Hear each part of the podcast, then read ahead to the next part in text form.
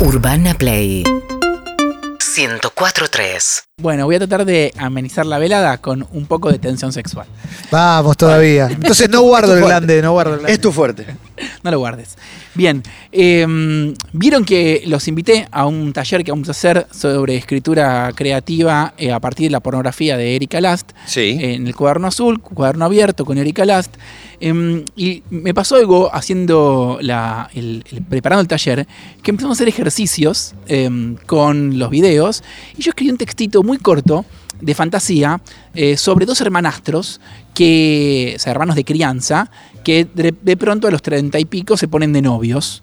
Y arma un quilombo en la casa, que no se puede, que sí se puede. Y ellos, no, bueno, somos, eh, no somos hermanos, somos... Claro, de somos- sang- sanguíneamente no son hermanos. entonces no somos hermanos. Y cuando finalmente la familia le, le, mm, reconoce que no son hermanos, eh, el sexo se apaga entre ellos. Y la pareja se empieza a morir hasta que un día ella le dice, vení hermanito. Eh, y era eso, sobre, bueno, eh, las, eh, las perversiones, los juegos de rol, eh, ese tipo de cosas. Y sucedió que la gente en Instagram empezó a contar historias, empezó a contar historias, empezó a contar historias. Elegimos creer, ¿no? Siempre. Sí, yo eh, les Sí. elijo creer. Y empecé a compartir algunas. Ya cuando se puso muy oscura la cosa, dije, bueno, vamos a parar acá, pero compartí varias. Y en el medio la gente se inflamó y empezó a pedir la columna de Anaís Nin. Porque eh, mis oyentes son así reclamantes, son pedigüeños, me gusta, los escucho. Y cuando 10 personas dijeron, che, tenés que hacer la columna de Anaís Nin, dije, bueno, vamos a hacer la columna de Anaís Nin. ¿Por qué vamos a hacer la columna de Anaís Nin? Porque Anaís Nin, una de las escritoras más conocidas del siglo XX, se acostó con su padre. Wow. Fuerte. Y así, Wow. Esa. Bueno, y así arranca Así que no me la esperaba. y así Truco, arranca- ¿eh? Truco esa No mierda. esperaba ese arranque. Y así arranca esta columna leyendo un fragmento del diario de Anaïs Nin. Una vez nos sentamos bajo el sol llameante, solos en el jardín. Se sentó delante de mí, observó que una de mis medias estaba arrugada. La estiré y me ajusté la liga. El espectáculo lo estremeció. Se desnudó.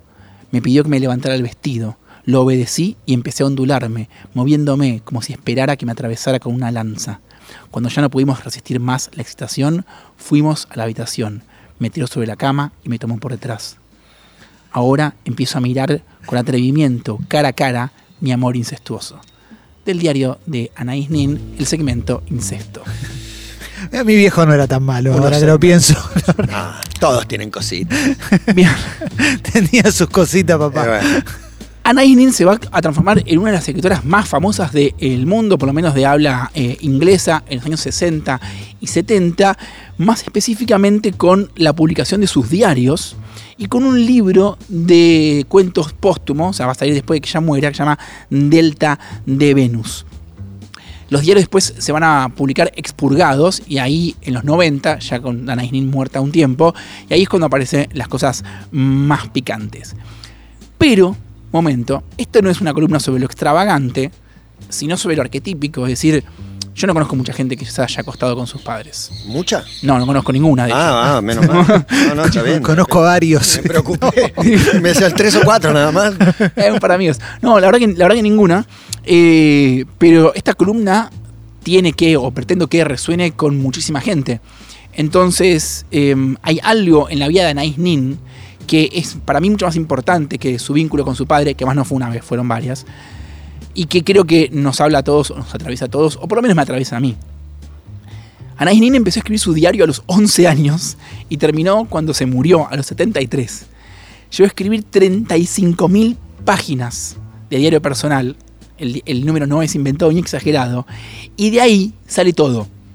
Los diarios expurgados, los diarios no expurgados y la ficción, que es básicamente retomar pasajes de su diario y darle una vuelta de tuerca. Desde muy chiquita, Anaïs Nin dice que tiene dos deseos. Admiración de los hombres y reconocimiento artístico.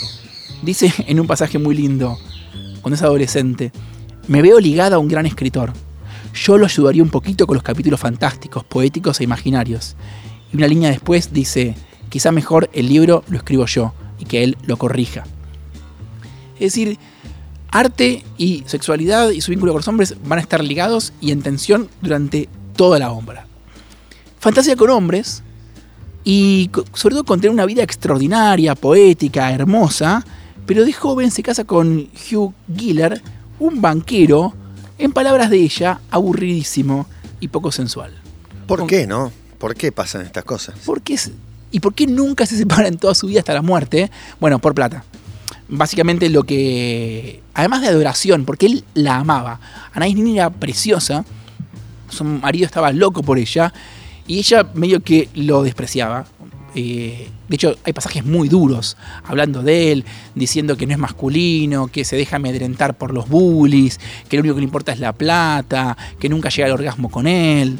Bueno, ella mientras tanto vive la guita del marido y, mm, y con eso va sustentando su sueño de ser escritora que al principio no funciona. Durante muchos años a Anais Nin no le dan bola o peor, le dicen que es una escritora femenina. Dice, dicen no escribe mal, escribe como mujer. Y la tienen ahí medio pisada durante mucho tiempo. En este tiempo, mientras tanto, ella desarrolla un vínculo con el escritor Henry Miller, autor de Trópico de Capricornio, Trópico de Cáncer y Sexus Nexus Plexus. Bien, Henry Miller escribía sexo a patadas y todo muy, todo muy peludo, ¿no? Todo muy bestial, todo muy animal.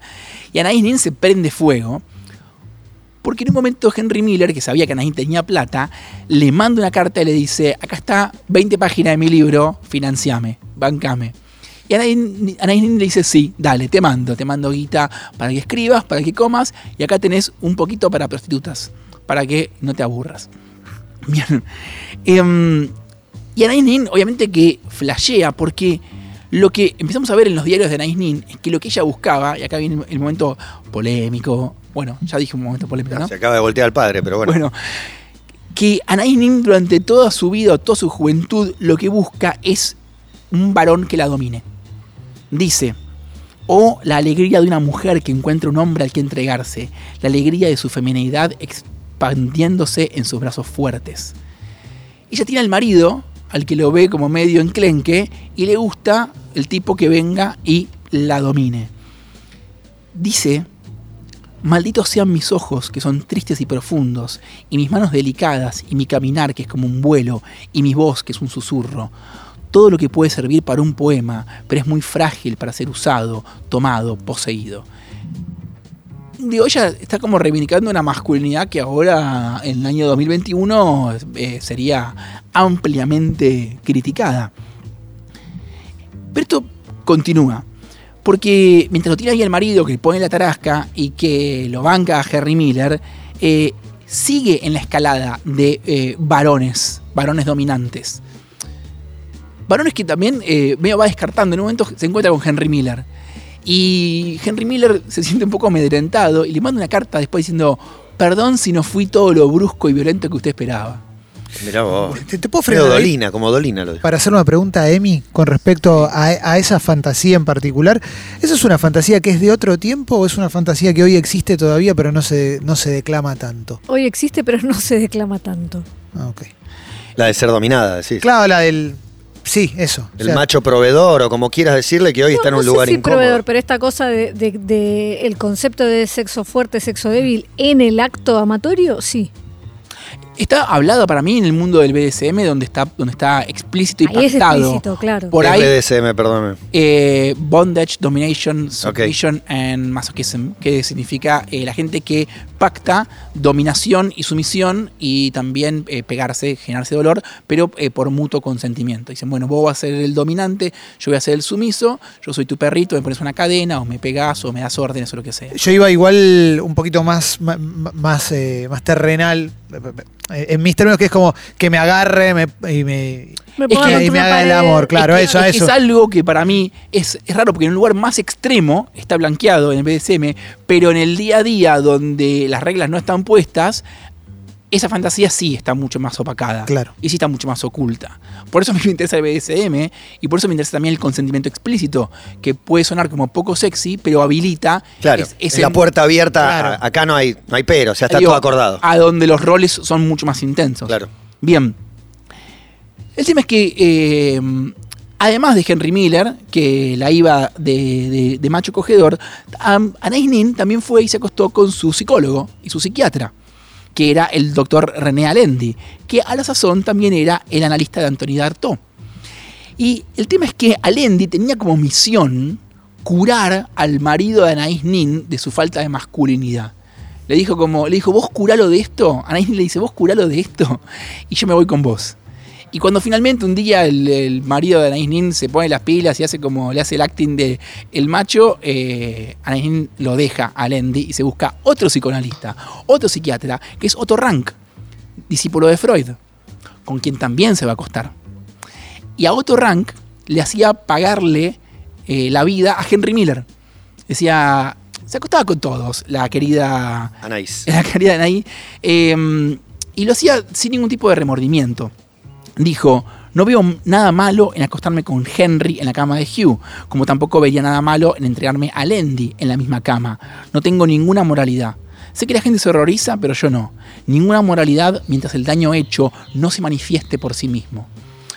Algo así como ojos que no ven, y ella lo hacía sin remordimiento.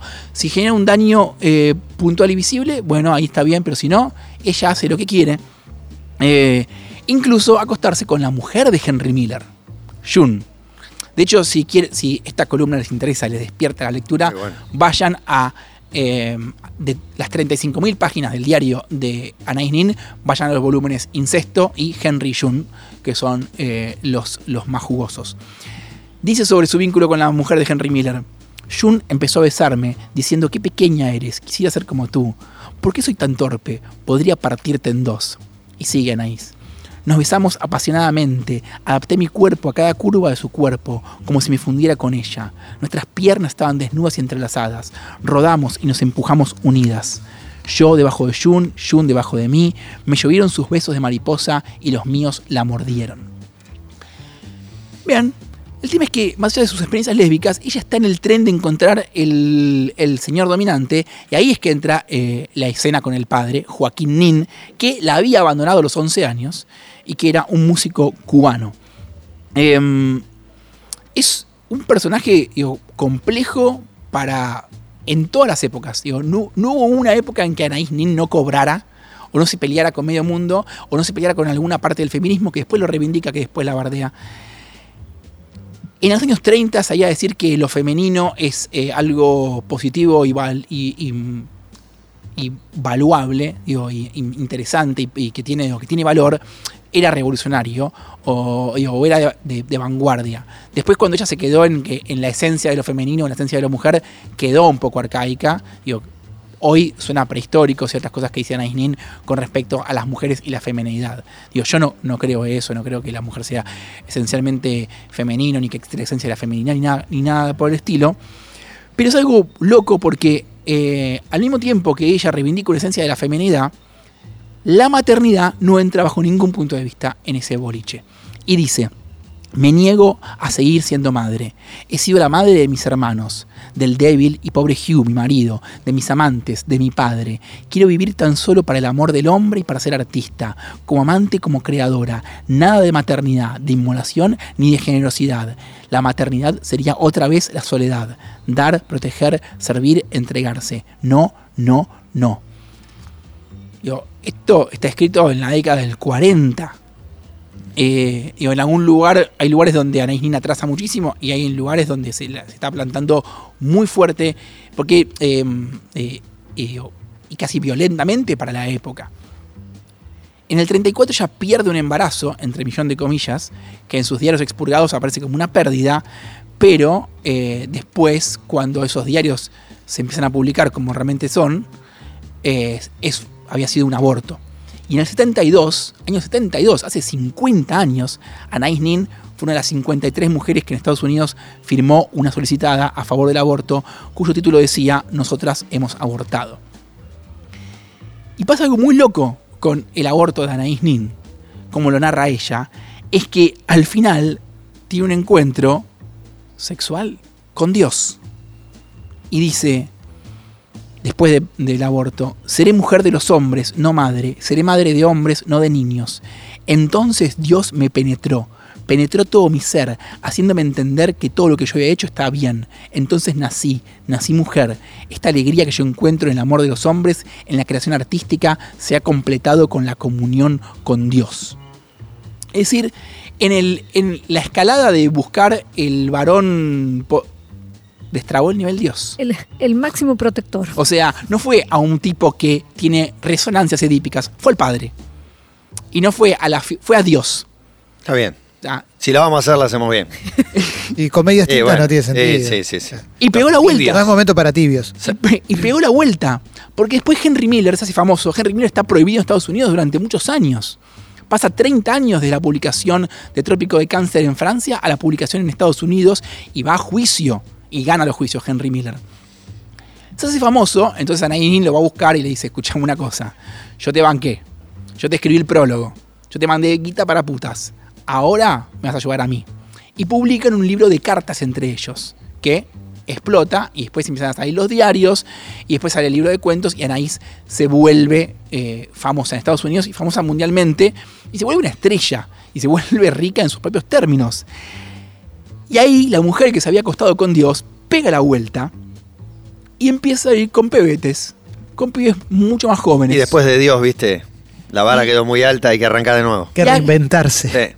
Y ento- porque a, a mí, la, la vez que yo vengo acá a hablar de Anaïs Nin como la asimetría de la mujer que busca el varón, no, me, no, no, no sé si es lo que más me interesa.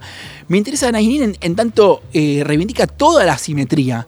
Porque después de buscar tipos mayores, con más éxito, con más estatus, a su padre, a Dios, que agarra admiradores, fans, lectores y se casa con Rupert Paul, un actor de Hollywood facherísimo, 15 años menor que ella, sin divorciarse del otro marido al cual le seguía sacando guita. Y es bígama durante 15 años. Entonces, eh, Anaïs Nin, que, digo, no era ninguna. Le gustaba el rol de la sumisión, pero era ninguna boluda. Era muy manipuladora, muy mentirosa, al punto de mentir en su propio diario para después filtrar el diario y decir: Esta es la verdad. Claro, esta Ana- es mi intimidad. Anaín era como si dijera como, estoy enamorado de Emilce Pizarro, ¿no? Le escribe, taca, taca, taca, taca, después decía- ay, Emilce, ¿querés leer mi diario? Se filtró mi diario, Claro. Entonces venía Clemente Cancela y dice, pero no estás enamorado de mí, y agarre, yo en realidad estaba enamorado de Clemente Cancela, y miente en el diario. Cuando, mientras yo hacía el amor con Emilce, pensaba en Clemente Cancela, le daba a leer el, el diario al otro. Una mina, tío, que utilizó eh, su poder a su manera, y cuando se cansó de esa manera de utilizar el poder, usó otro. Y tuvo vínculos completamente asimétricos hasta el fin de sus días, eh, cuando murió a los 72 años de cáncer de útero.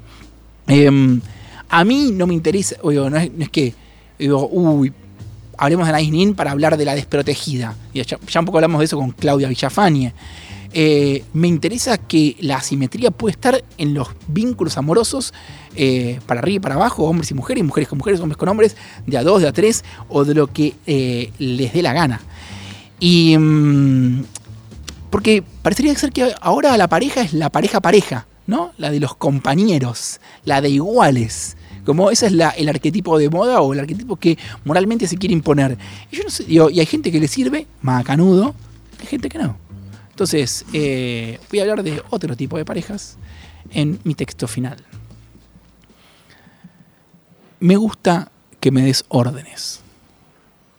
Y me gusta desobedecerte.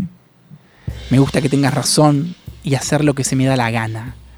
Me gusta ver cuando te mandas una cagada, cuando sos chota, cuando sos mala, cuando te reís de otros, cuando criticas al torpe, al ingenua o al incompetente. Y también disfruto de tus errores y de marcarte la cancha, cuando vuelvo a tener el poder y te digo yo cómo van a ser las cosas. Me calienta verte fuerte y liderando. Me excita verte perdida, frustrada y llorando. Me gusta que el miedo a perderte dure una semana y después pase de mano y ver el pánico en vos a que yo me vaya y no vuelva más. Vivir es colaborar y está bien, tenemos cosas que hacer. Pero lo más lindo es cuando caen las caretas de la benevolencia y empieza la guerra por ver, por ver quién manda. Yo no quiero igualdad, quiero la suave batalla que nos une y nos enfrenta todos los días. Todo bien con el proyecto y construir y sostener, pero una pareja no puede ser solo metáforas de arquitectura. Quiero un amor, no un corralón de materiales. Como Anais Nin, nos gusta la dominación, la asimetría, el poder y la entrega. Pero también sabemos que no se puede vivir así a cada minuto. El amor tampoco puede ser una guerra. Por eso, dentro de la casa, dentro del hogar, guardemos un cuarto, un cuadrado aunque sea, donde no se sepa quién manda, quien obedece, donde nuestra eterna pelea por el mando explote y cogiendo se disuelva.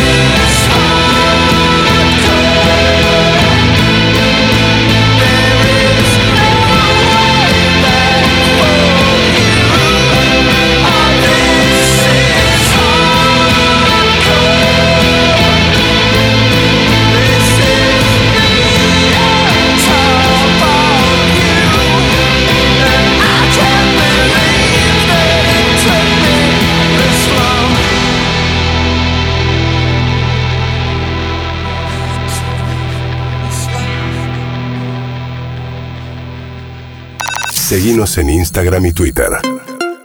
Arroba Urbana Play FM.